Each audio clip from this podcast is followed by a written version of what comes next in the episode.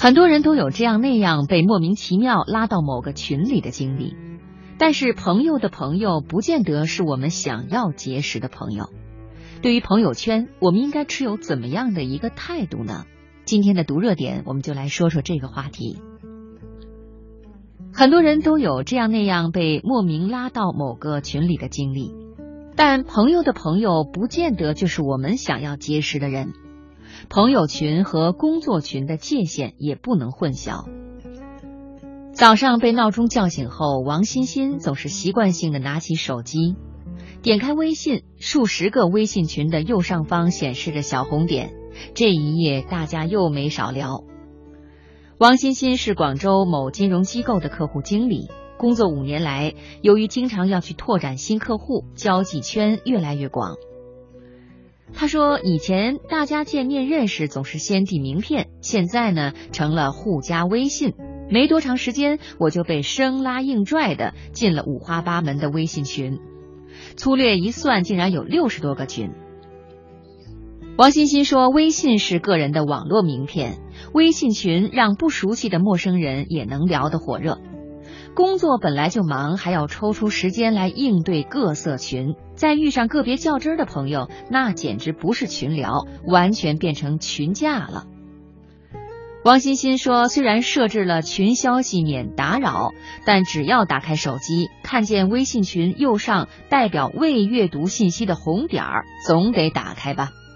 如果遇上乘坐飞机或者开会，几个小时不看手机，就担心漏掉了重要信息。”还有，因为在微信群里的留言两分钟后就不能收回，在群里说什么话总要小心翼翼，一旦说错话，心理负担特别重。在王欣欣看来，微信群数量过度膨胀，主要是因为建群的门槛实在不高。且不说同学群、工作群这些理由充分的群，去参加会议很可能临时拉个群。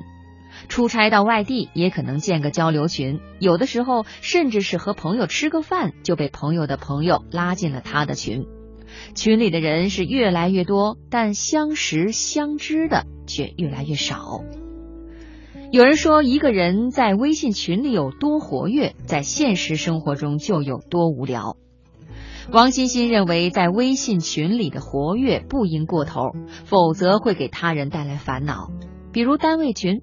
部门群的建立本来是出于工作需要，对这类工作群不能全天候没完没了。一些人喜欢下班时间仍然在群里跟同事讨论工作，还有向下属询问工作进展，甚至分派任务，无疑会增加别人的压力。还有一些群友喜欢在工作群里谈私事、晒私照，特别是双休日、节假日，有人总爱在工作群里撩拨一些不相干的话题，其实是混淆了工作群和朋友群的界限，也会给群里的其他同事产生干扰。有了单位群、部门群，大家上班在一起，下班回到群里还是在一起，都审美疲劳了。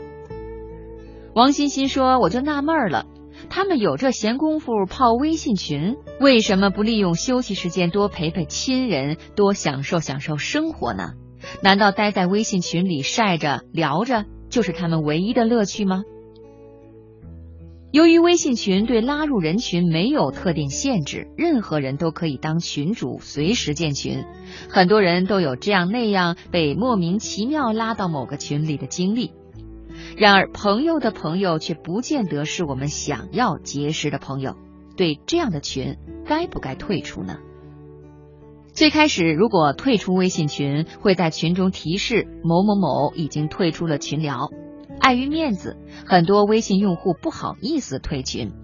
想到有些群实在太烦人，王欣欣还在网上求到攻略，把自己在群里的昵称改成“友人”。这样退群时显示有人已经退出了群聊，就显得没有那么尴尬了。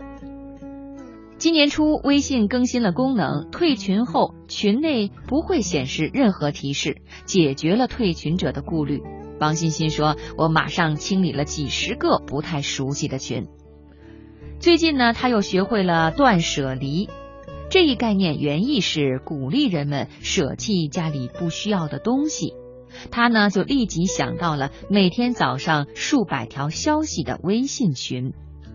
王欣欣说：“网络丰富我们生活的同时，带来了各种繁杂的信息压力，也需要断舍离。